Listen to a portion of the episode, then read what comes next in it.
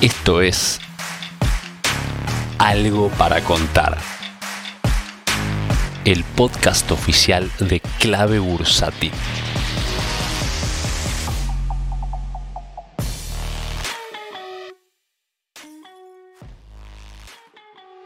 Hola, buenas. ¿Cómo andan? ¿Cómo estás, Jorge? Muy bien, un día tranquilo, pero yo creo que efusivo, porque el mercado respondió de una manera, creo, yo no la pensé que iba a ser tan bueno, y resulta que después de muchos feriados que se dieron en Estados Unidos, esta es una casi única de este año que salió absolutamente positiva. Hoy, hoy es feriado en Estados Unidos, así que no, no hay ADRs cotizando allá, pero tenemos las acciones argentinas subiendo en general acá, sin la referencia a Estados Unidos. Y subiendo también los CDRs, también tengan en cuenta eso, es como que hay una expectativa en el ambiente bursátil positiva, pero cuando no, lo, no fue exactamente igual durante la semana anterior, donde después de Standalone todos estaban pensando que se viene el cachetazo, que se tiene que hundir un poco más el mercado y presionaban con esa, con, con esa noticia. Y resulta que ya nos acostumbramos a decir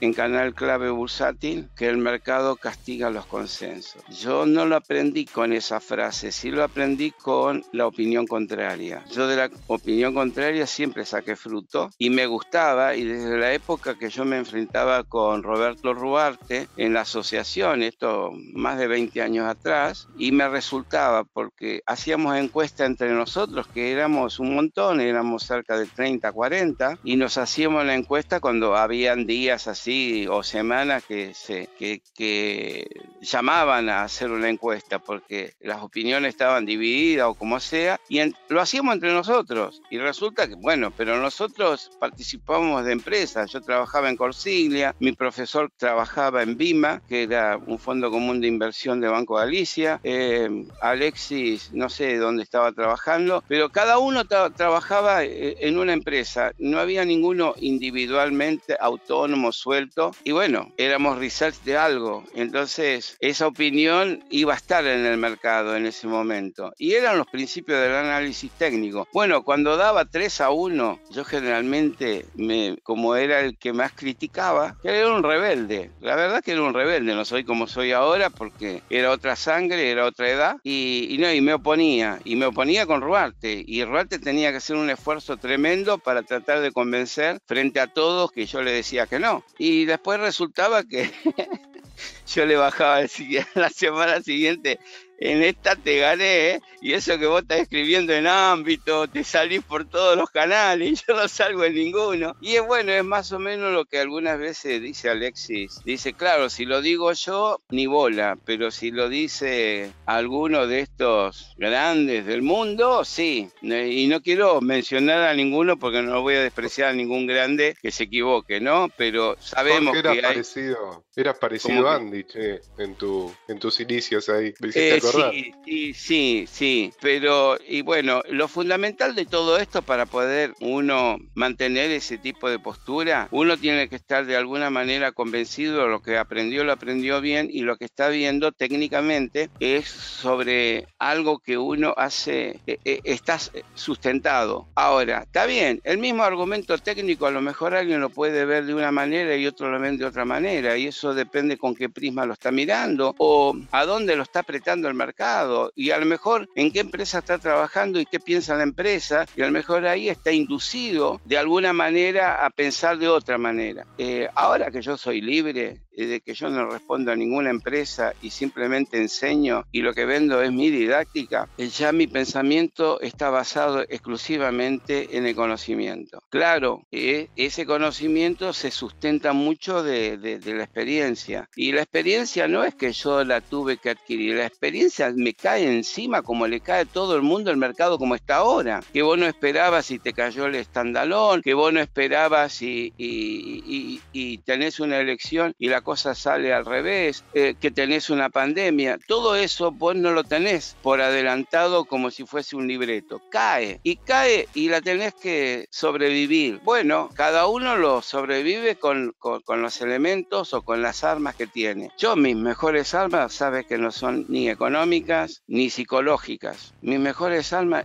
son técnicas. Ahora, la técnica me lleva a la psicología. Y por ese lado, cuando yo enseño, te digo, mira que tiene tres partes el conocimiento técnico. En una parte es, ciencia pura, ¿sí? Porque vos tenés que adquirir esos conceptos, como en cualquier otra disciplina. Pero la otra parte somos nosotros los actores en este, y somos los actores primarios. Es decir, las equivocaciones o la traición al concepto no lo comete el mercado, lo cometemos nosotros. Pero después, claro, como viste, como en la política, que todos tiran que la culpa es de otro, vos tratás de tirársela la culpa al operador, a la gente, a la comisión, a no sé qué.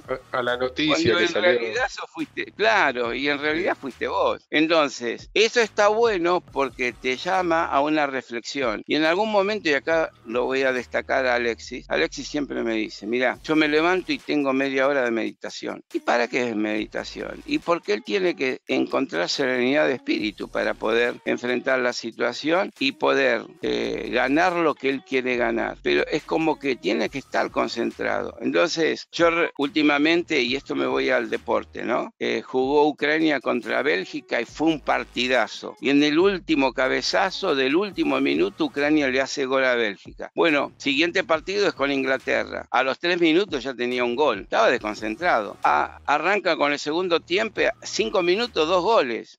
No estaban, bueno, si vas, ah, sí, bueno, viene así, no. Cuando vos no estás preparado y no te preparas, eh, vas a perder. Y, y en el mercado es lo mismo, porque el mercado es un juego. Y uno tiene que entender que es un juego, pero en ese juego queremos ganar. Pero claro, pero el mercado nos quiere ganar a nosotros. Quiere decir que nosotros somos protagonistas de ese juego y tenemos que buscar entonces. Primero y principal, yo les digo, empecemos con el conocimiento. El conocimiento te lleva a que vos también te mires, porque vos sos el protagonista. Y cuando vas a ir a estudiar lo que significa hacer una estrategia, primer paso y te frena Alex y te dice, ¿vos sabés cómo te vas a parar en el mercado? ¿Sos consciente? ¿Sabés lo que vas a hacer? ¿Sabés el riesgo que tenés de frente? ¿Cómo estás preparado? Entonces, directamente lo primero que te pone, te pone a vos, no lo pone al mercado. Después sí, después que vos estás preparado, empecemos. En este juego puedes ser ganador. Entonces es una pulseada. Y si nadie, si alguien lo quiere entender distinto, se equivoca. Porque hablar que el mercado es buitre o cualquier otra cosa, la está pifiando. No es eso el mercado. Y en el mercado están todos. Y están los de todos los colores, de todos los partidos y de todas las naciones. Así que no busquemos una política dentro del mercado porque no se va a llamar eh, ni, ni capitalista ni comunista. Es un juego por plata. Chao, punto. Es eso. Excelente, mira, ahí me parece que va a quedar el título. Así que si te parece, Jorge. Y ustedes eligen qué es lo que les impacta.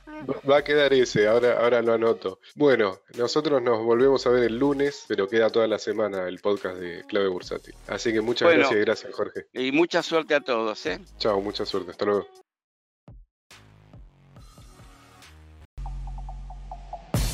Si querés enterarte de la última información del mercado en tiempo real y sin costo alguno, súmate a nuestra comunidad de WhatsApp en clavebursátil.com barra comunidad, un espacio de inversores para inversores.